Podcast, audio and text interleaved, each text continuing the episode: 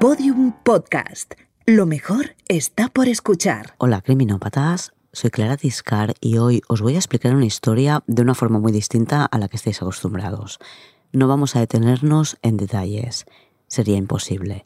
Sería imposible hablar de todas las víctimas en un solo podcast, aunque fuera una serie con muchas temporadas, porque la historia que os cuento hoy tiene incontables víctimas.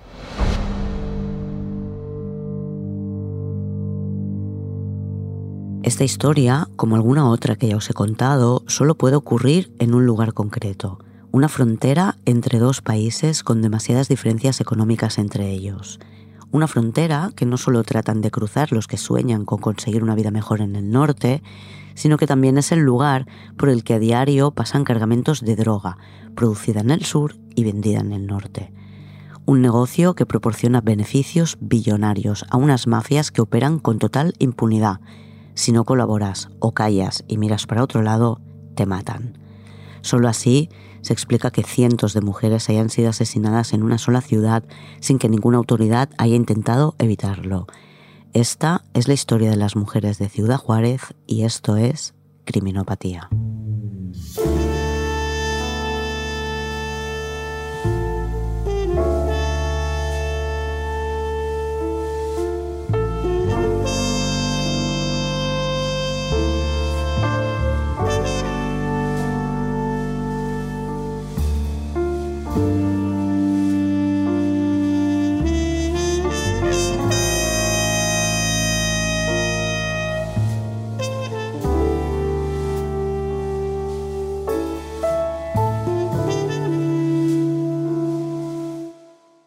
23 de enero de 1993 cuando encuentran el cadáver de Alma, desaparecida días atrás.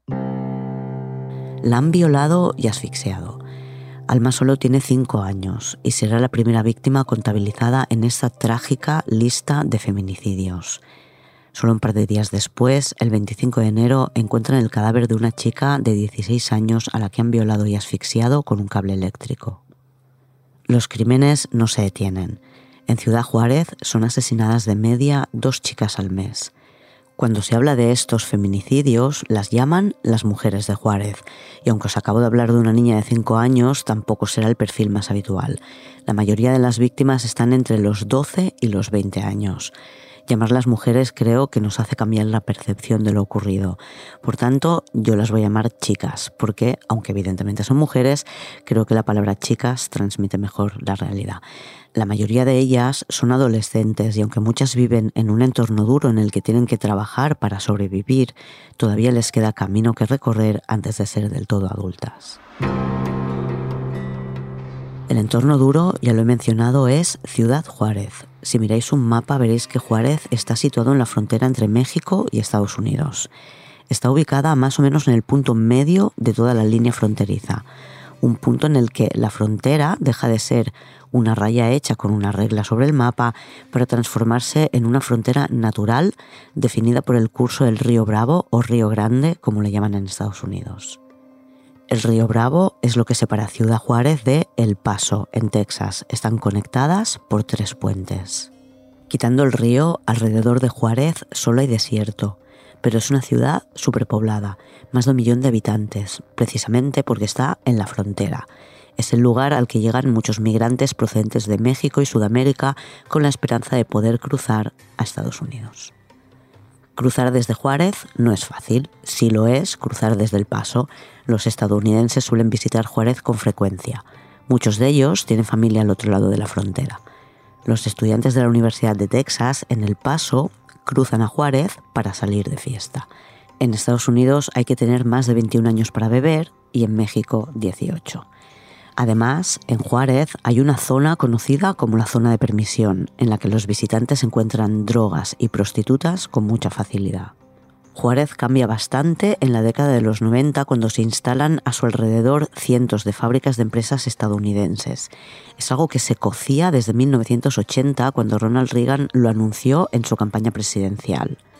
El 1 de enero de 1994 entra en vigor el Tratado de Libre Comercio de América del Norte, NAFTA por sus siglas en inglés.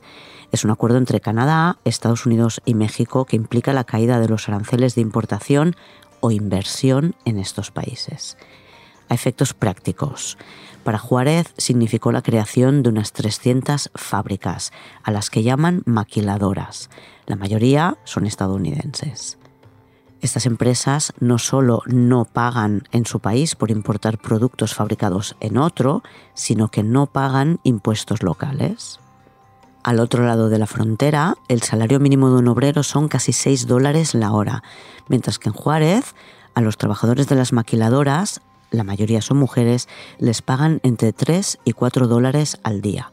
Después, en Estados Unidos, se baja un poco el precio de esos productos, los consumidores sienten que salen ganando y las empresas se enriquecen todavía más.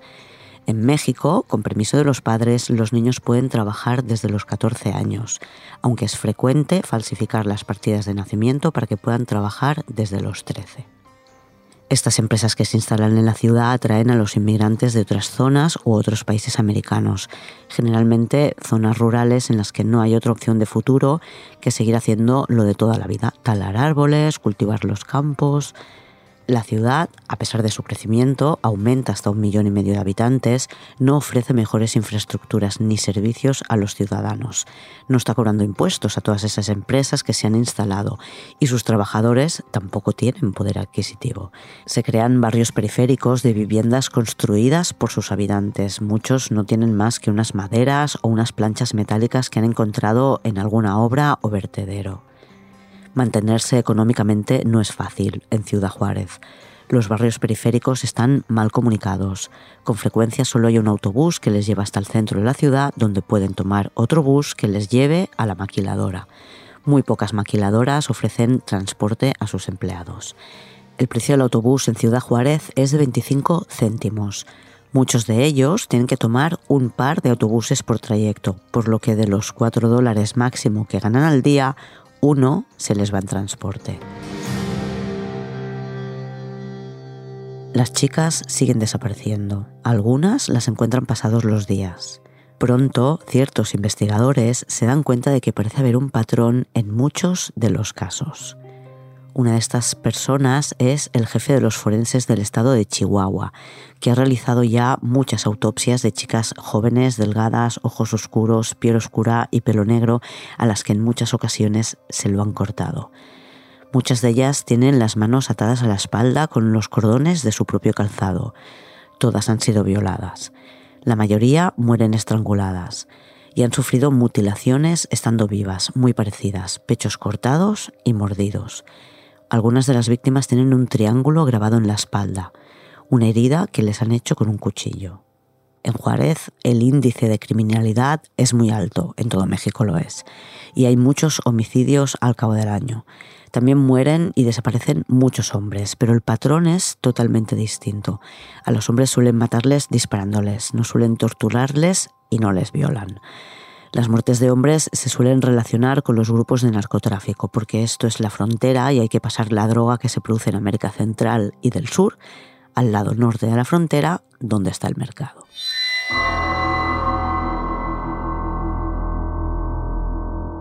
El 10 de agosto de 1995 desaparece Olga Alicia Carrillo Pérez, de 18 años.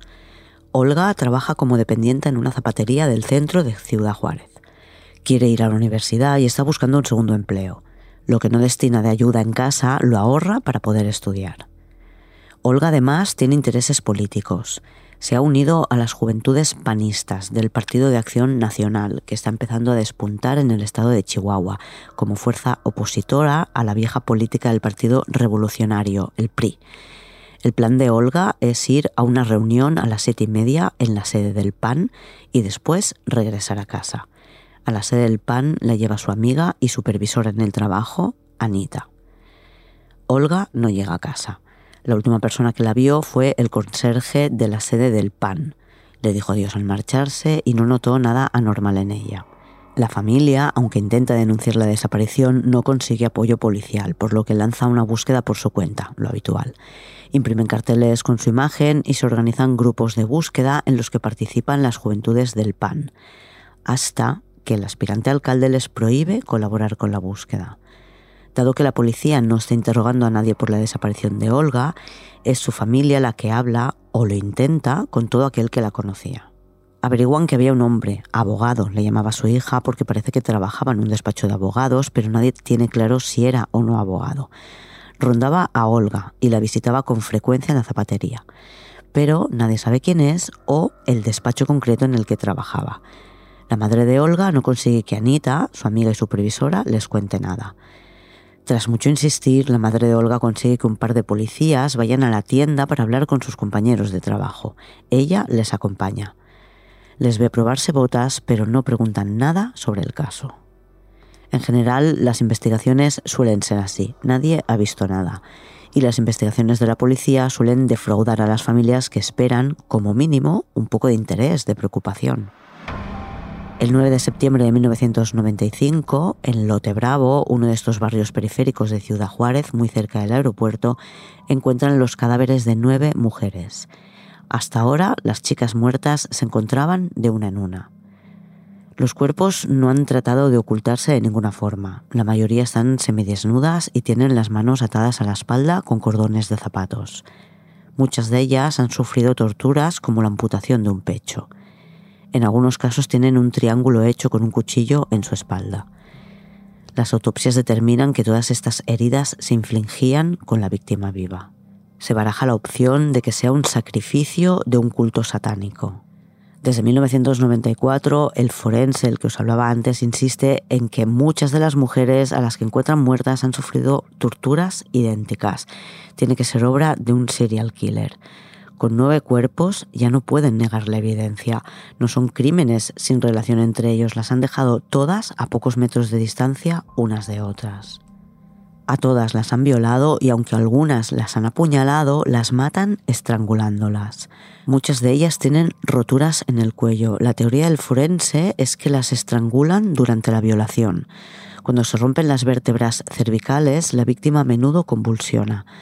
El forense cree que es justo lo que busca su asesino. Entre los cuerpos encontrados en Lote Bravo identifican el de Olga Carrillo, de 18 años y que trabajaba en una zapatería. También identifican a Adriana Torres, una chica de 15 desaparecida seis meses antes, y a quien vieron por última vez frente a la zapatería tres hermanos, igual que otras desaparecidas. Es una cadena de zapaterías con tiendas en todo el país, la misma en la que trabajaba Olga Carrillo. Aunque no todas las víctimas están relacionadas con la zapatería, este es uno de los nexos de unión, pero hay otros. En lo que sí coinciden es que han desaparecido en el centro, entre semana, a 15 minutos de uno de los puentes que conecta Juárez con El Paso, a plena luz del día y sin que nadie observara nada extraño. Menos de un mes después de encontrar los cadáveres en Lote Bravo, el 3 de octubre de 1995, la policía detiene a un hombre, Abdel Latif Sharif, acusado de secuestrar durante tres días a una chica de 19 años, drogodependiente y prostituta. Ella consigue escapar e identifica a su agresor, que es ingeniero químico de 48 años, nacido en Egipto y que antes de llegar a México vivía en Estados Unidos. La denuncia contra el químico egipcio acaba por no ser tramitada por la policía porque tras unas pruebas médicas han dicho que la denunciante no presenta señales de haber sido violada y la policía no cree su relato pero inmediatamente después de liberar a Sharif por este tema, vuelven a detenerle. La policía ha analizado sus antecedentes. Abdel Latif Sharif tiene unas cuantas patentes químicas que son su fuente de ingresos. Llegó a México a finales de 1994, expulsado de Estados Unidos porque, aunque habían acabado en nada, Sharif había recibido cinco denuncias por agresiones sexuales le acusan de ser el asesino de las chicas encontradas en Lote Bravo. Hay testigos que dicen que vieron a Adriana Torres con Sharif la noche anterior a que desapareciera. Sus padres dicen que tenía 15 años, no iba por la calle de noche. Además, es imposible que la vieran con el egipcio la noche antes porque estaba en casa con sus padres. Algo que hace la policía constantemente es desprestigiar a las víctimas. No es que se insinúe, se dice claramente que si no hubieran estado trabajando o en un bar no les habría pasado esto. Obviamente es injusto para aquellas que trabajan o que salían a divertirse. Criminalizar esto en lugar de a quien las mata es terrible, pero es que en muchos casos eran adolescentes o niñas pequeñas que no hacían nada de esto. En esos casos, la culpa la recibían los padres por no haber cuidado bien de sus hijas o por no haberles dado cariño suficiente y que ellas hubieran elegido irse con otras personas que acabaron por hacerles daño. Sharif es acusado también de la muerte de Olga Carrillo, la chica que compaginaba el activismo político con el trabajo. Y aunque se identificó su cuerpo gracias a un análisis de ADN realizado en la Universidad de Texas de El Paso, la familia no está convencida del todo de que sea ella porque en muchas ocasiones hay dudas sobre el cuerpo entregado y la identidad de la víctima. La doctora Irma Rodríguez es una forense empeñada en identificar todos los cadáveres que tiene en la morgue. Tiene 42 cadáveres de mujeres y 70 de hombres, todos ellos encontrados entre 1995 y 1996. Los cuerpos sin identificar van pasando de unos a otros cuando se cambian los equipos y al final lo llaman el saco de huesos. Otro de los asesinatos que imputan a Sharif es el de Elizabeth Castro, que estudiaba computación en una escuela de Juárez. Son los 90. Tener conocimientos de ordenadores es una habilidad que puede ayudar a muchas de estas chicas a salir de la línea de producción de las maquiladoras y tener un trabajo administrativo. En las escuelas de informática tienen muchas alumnas jóvenes. Uno de esos lugares comunes entre las víctimas es la Escuela de Computación ECO, que está ubicada en la zona en la que las víctimas son vistas por última vez. La doctora Irma Rodríguez estudia las marcas de mordeduras de las víctimas y las compara con los dientes de Abdel Latif Sharif. No coinciden. Es apartada del caso. Más adelante, en 2001, será ella la que se apartará de la primera línea y dejará de trabajar con cadáveres después de que maten a su pareja y a su hija adolescente, Paloma Villa, nieta del revolucionario Pancho Villa, frente a su casa. Su hijo también resultará herido en el ataque, pero sobrevivirá. Las dos muertes quedarán impunes. Una organización dirigida por una mujer rica realiza, entre muchas otras cosas, búsquedas en distintas zonas cada vez que una chica desaparece. En 1996, mientras inspeccionan Lomas de Poleo, encuentran una casa de labranza abandonada. Ven lo que creen que son rastros de sangre y un montón de cabellos. Hay ropa de mujer, sobre todo medias y bragas. Dentro de la caseta hay una tabla de madera en la que alguien ha dibujado mujeres, las montañas de Juárez y una serie de hombres vestidos de soldado que vigilan a las mujeres. Además, hay esvásticas. Todas las mujeres dibujadas, excepto una, están desnudas. Los voluntarios creen que en ese lugar podrían haber tenido retenidas a las víctimas y una de ellas dejar pistas en forma de dibujos. Llevan la tabla de madera, que es casi tan grande como una puerta, a la policía. Aunque se publican imágenes en la prensa al día siguiente, años más tarde, cuando los periodistas pregunten, la policía negará la existencia de esta tabla. En otra visita a la misma zona, una de las voluntarias se perdió y se adentró en el desierto encontró un rancho que nadie conocía, vallado, con piscina, jardines verdes y lo que le pareció una pista de aterrizaje. En la entrada había unos vigilantes que informaron a la mujer de que tenía que marcharse de allí. Se acabó encontrando con un compañero que la buscaba y cuando lo comentaron a la policía recibieron el consejo de olvidar lo que habían visto. La policía no solo no investiga cuando desaparece una chica, sino que cuando alguien va con lo que podrían ser pruebas o informaciones útiles, les dicen que se olviden. Desde que detuvieron a Abdel Latif Sharif, se han seguido cometiendo crímenes de idénticas características en Juárez. Las familias de las víctimas y los ciudadanos cada vez tienen más claro que el egipcio solo era un cabeza de turco para cerrar el caso.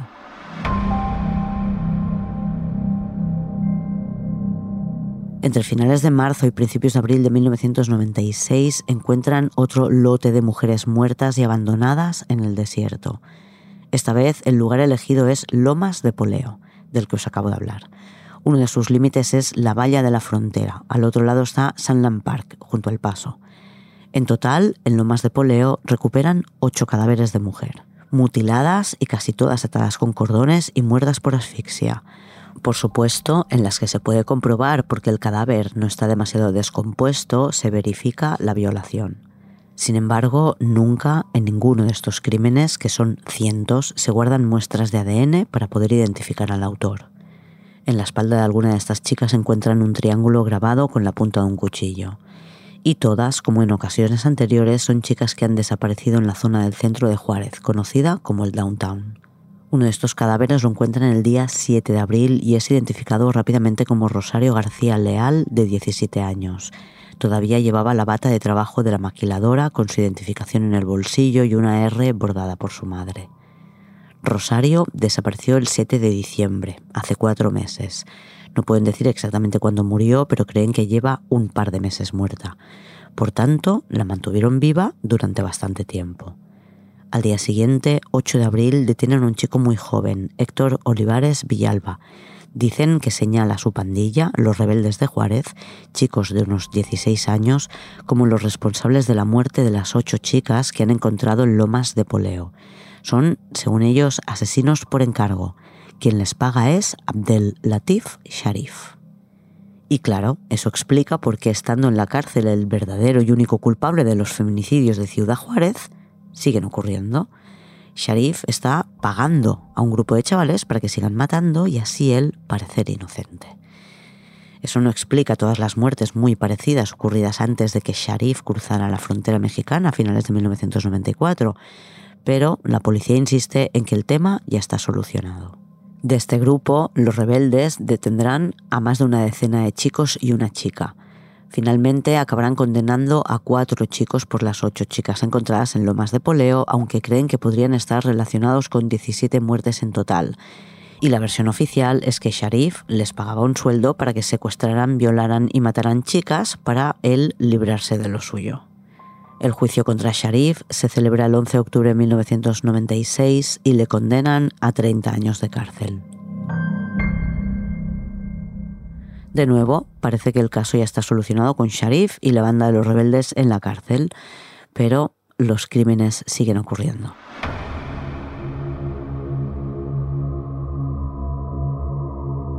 Tras acabar el año 1997, se suman 40 víctimas más a este cómputo de feminicidios de Ciudad Juárez. 40 mujeres muertas en una ciudad de 1.200.000 habitantes. Entre 1995 y 1997, en Tijuana, también en la frontera con Estados Unidos, pegadita a San Diego, en California, y con una población similar, 1.1 millones de habitantes, suman 36 feminicidios.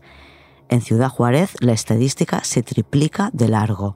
En estos tres años se han contabilizado 124 mujeres asesinadas, sin contar desaparecidas, en 1.2 millones de habitantes. En 1998, el gobierno del estado de Chihuahua invita al ex agente del FBI Robert Ressler, jubilado en 1990 y experto en perfilación criminal, a visitar Juárez y estudiar el expediente. Ressler fue uno de los que junto a John Douglas, pionero en el Departamento de Análisis de Comportamiento, entrevistaron a todos los asesinos seriales presos que había en aquel momento en Estados Unidos. Dicen que Ressler inventó el término serial killer, pero en realidad lo que hizo fue traducir una palabra alemana, Serienmorder, que había usado por primera vez en 1930 Ernst Genat, director de la Policía Criminal de Berlín. Ressler, que trabaja como consultor desde su jubilación, cree que muchas de las muertes de mujeres ocurridas en Juárez han sido cometidas por un asesino en serie porque se pueden relacionar gracias al modus operandi. Y considera que es altamente probable que sea un estadounidense o varios quienes cruzan el puente para cometer sus crímenes puesto que muchos serial killers tratan de matar lejos de donde viven y en este caso pueden hacerlo en otro país. En febrero de 1999, el presidente de Estados Unidos, Bill Clinton, se reúne con el presidente mexicano Ernesto Cedillo. Entre las muertas de Juárez hay seis ciudadanas estadounidenses. Acuerdan colaborar para solucionar este problema y los agentes del FBI del Paso inician una investigación. Como parte de esta investigación visitan el lugar varios perfiladores. Por un lado, descubren que en la mayoría de casos no se han guardado pruebas y no tienen mucho o nada que reanalizar. Por otro lado, no tienen claro en quién pueden confiar, porque Ciudad Juárez está controlada por las mafias, por los narcos, y saben que la policía no ha sido muy eficiente en la investigación de estos casos. Unos porque no quieren hacerlo y otros porque no les dejan. Pero, ¿quién es quién? Los cuatro perfiladores creen que hay varios asesinos en serie y que el resto de homicidios no tienen relación. Por tanto, estaríamos hablando de decenas de asesinos.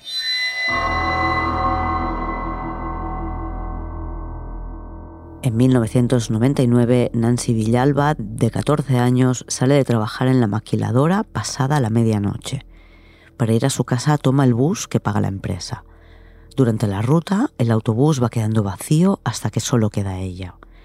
El conductor le dice que el autobús tiene un problema y necesita ir a una gasolinera para solucionarlo. Se aleja de la ruta por la que tiene que pasar. Nancy se asusta. El autobús va hacia el desierto mientras el hombre le pregunta cosas como si ha tenido novio o si ya ha perdido la virginidad. Detiene el vehículo, las puertas están cerradas y Nancy no puede escapar. El hombre la rincona, pone sus manos en su garganta y la asfixia hasta que ella pierde el conocimiento. Nancy despierta al día siguiente en el desierto. Está ensangrentada y tiene muchos golpes. Al límite de sus fuerzas consigue llegar a una casa desde donde la llevan al hospital y avisan a su familia. Nancy ha podido contar lo que le pasó, por lo que no cuesta mucho identificar y detener al conductor del autobús, Jesús Guardado Márquez. Guardado reconoce los hechos, añade que no lo hace él solo. Él y otros tres conductores de autobús han matado ya a siete chicas. Los siete cuerpos han sido localizados, seis de ellos identificados, y no presentan las mismas características que otros de los crímenes. Por ejemplo, a estas las han ido encontrando una a una en lugares dispersos, mientras que las otras víctimas estaban junto a muchas otras. A pesar de las diferencias, para la policía este grupo también está pagado por Abdel Latif Sharif, así que les suponen culpables de muchas otras muertes, además de las confesadas. Tras sus apelaciones, a final de 1999, Sharif es exonerado de los crímenes de 18 mujeres por falta de pruebas, pero no queda en libertad porque tiene una apelación pendiente de resolver por el caso de Elizabeth Castro. Dentro de cuatro años, en 2003, el juez resolverá rebajar su condena por la muerte de Elizabeth de 30 a 20 años. Y como ya podéis imaginar, en Ciudad Juárez los asesinatos no acaban. El 14 de febrero de 2001 desaparece una chica de 17 años, Lilia Alejandra García Andrade. Tres días después de su desaparición hay testigos que la ven dentro de un coche luchando con dos hombres. Son testigos que parecen fiables, un juez mexicano y un ciudadano estadounidense. El coche, un Ford Thunderbird blanco, pasa un rato estacionado en el centro de la ciudad y los testigos llaman a la policía, pero para cuando llega alguna gente el coche ya hace rato que se ha ido. Ninguno de los testigos duda de que la chica era Lilia. Pocos días después, los testigos reciben visitas de agentes del FBI preguntando lo que vieron. Más adelante descubrirán que ningún agente americano fue nunca a interrogar a nadie respecto a este caso, y los testigos tendrán otro temor añadido al que hacer frente, porque quien quiere ser valiente y decide contar lo que ha visto, puede estar contándoselo a alguien que no es policía.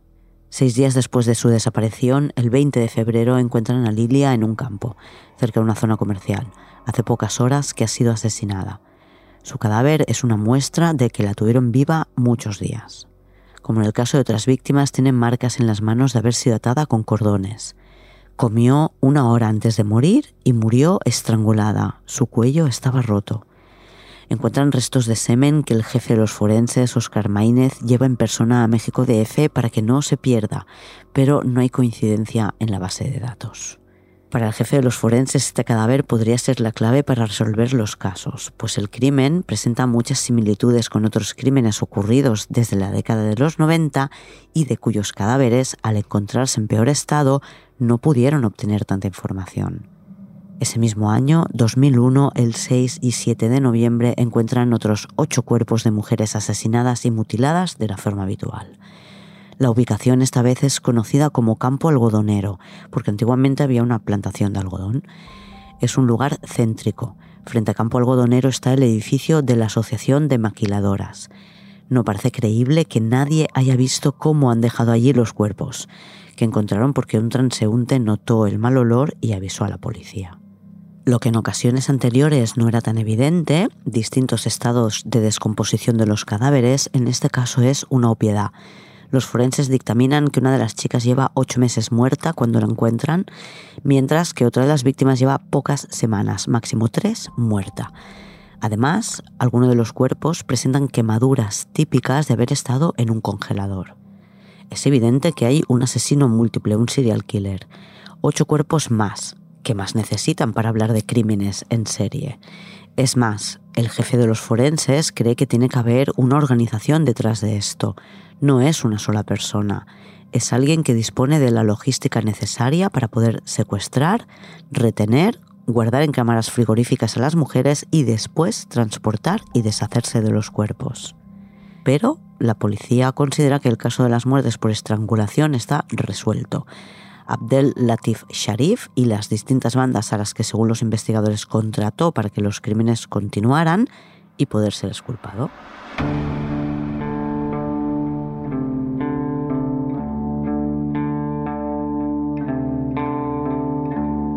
En Ciudad Juárez llevan más de una década en esta situación y las familias de las chicas asesinadas o desaparecidas, sobre todo las madres, se han unido para protestar y hacer presión para que se investigue de verdad qué hay detrás de todo esto y se haga lo que se tenga que hacer para que se acaben los secuestros y asesinatos de chicas de familias pobres.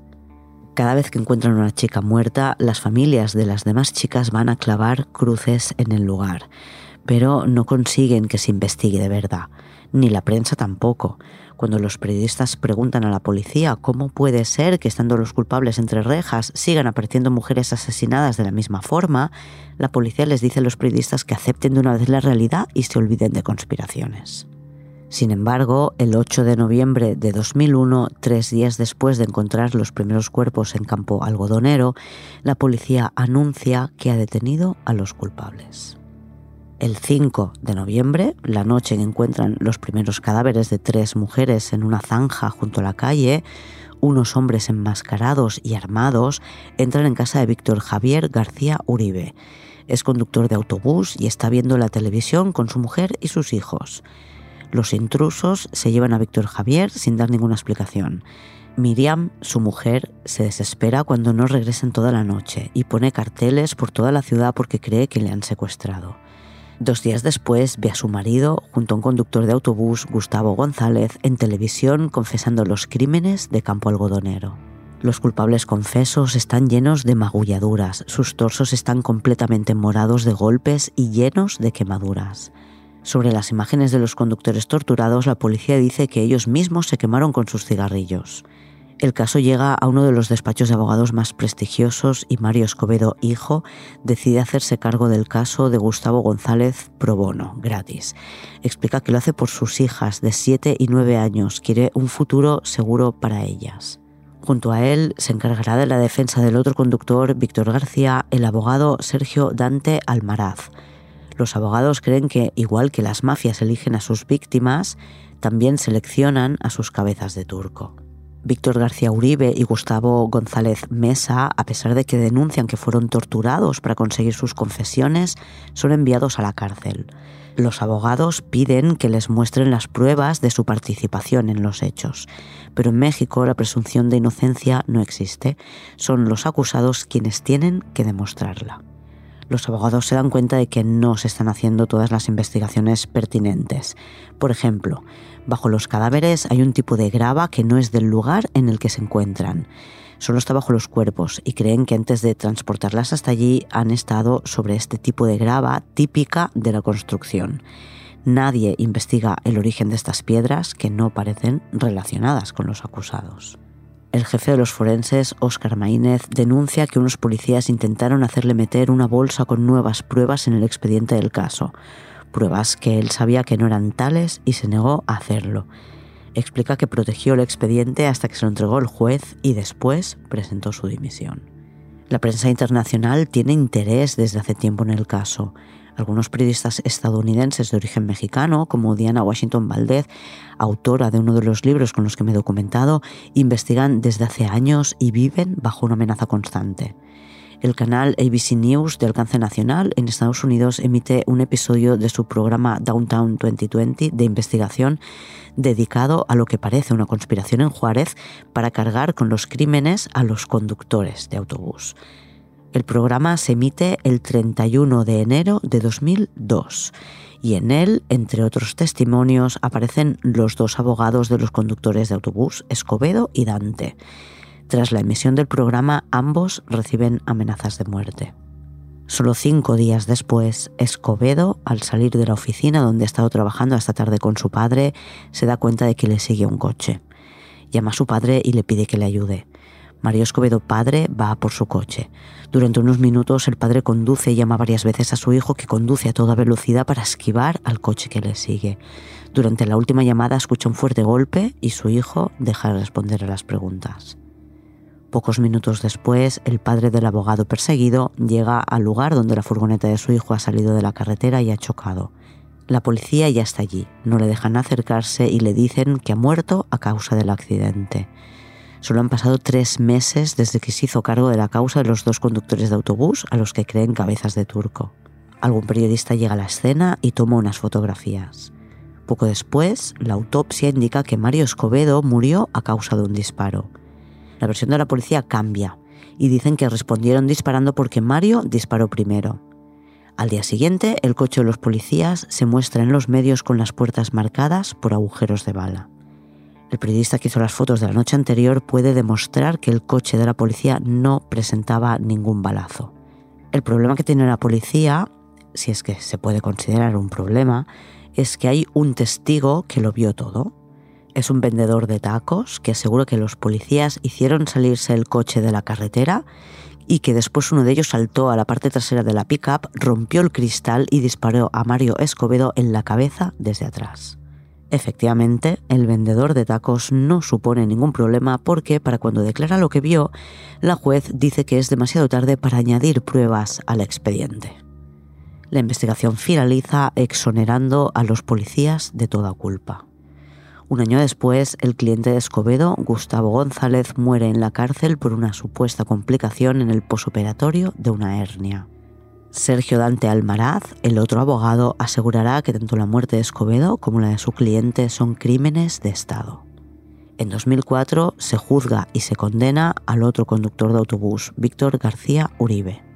El abogado de Uribe, Sergio Dante Almaraz, apela al Supremo del Estado de Chihuahua. En julio de 2005 gana la apelación y los dos conductores de autobús, uno de ellos de forma póstuma, son declarados inocentes. Medio año después, el 25 de enero de 2006, Sergio Dante Almaraz es tiroteado. Su mujer y sus hijos huyen al paso para escapar de las amenazas de la mafia.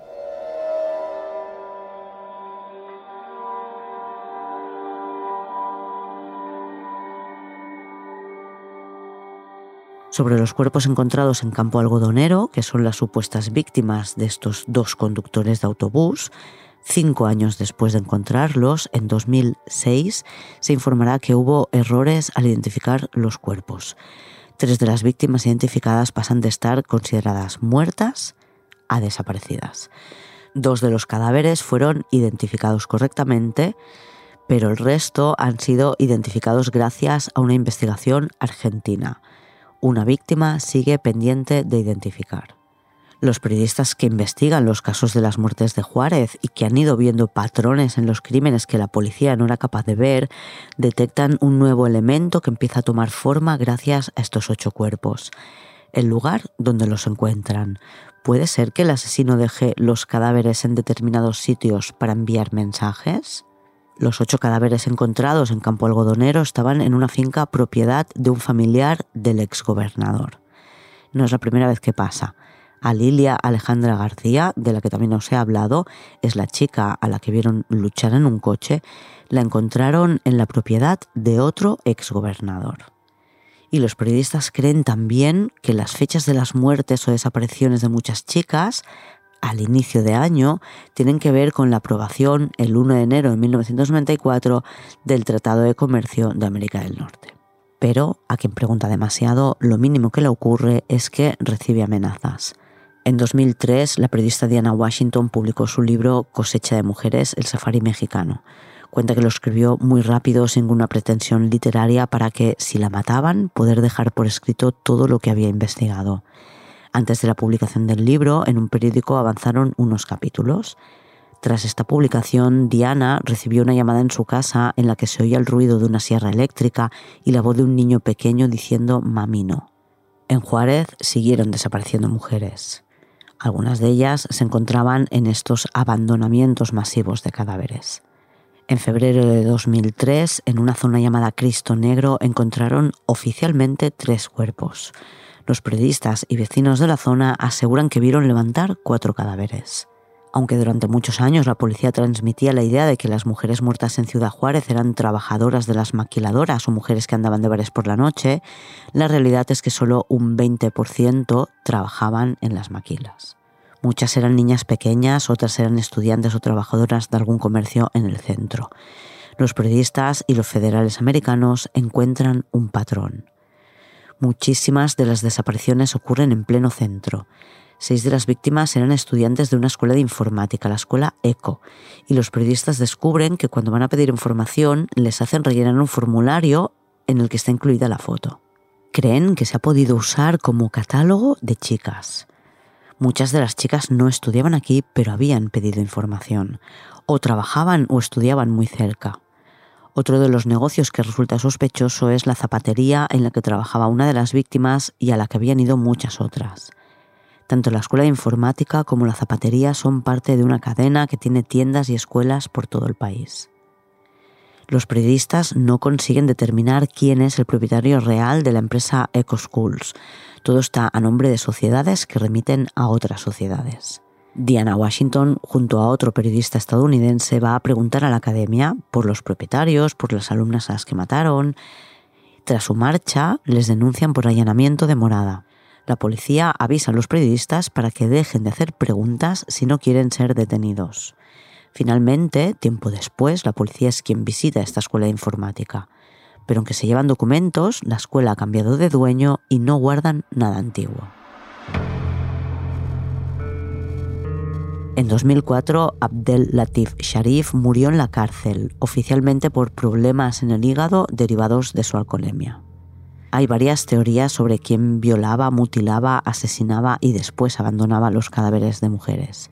Para los periodistas la opción más viable es que una gran parte de los feminicidios que ocurrieron en Ciudad Juárez durante la década de los 90 y en los 2000 fueran responsabilidad de un grupo de narcotraficantes. Las informaciones que han recibido indican que las chicas eran secuestradas, previamente seleccionadas, para ser sacrificadas en las fiestas de celebración de las victorias de los narcos.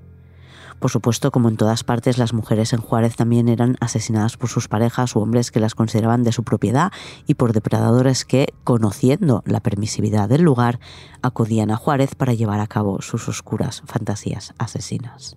En Juárez, quien no estaba metido en la mafia estaba amenazado por ella. Muchos periodistas lo intentaron, algunos como Diana Washington han publicado sus investigaciones, pero lo hacen desde lejos. Diana no ha regresado a Ciudad Juárez desde 2004. En México, ser periodista es una profesión de riesgo.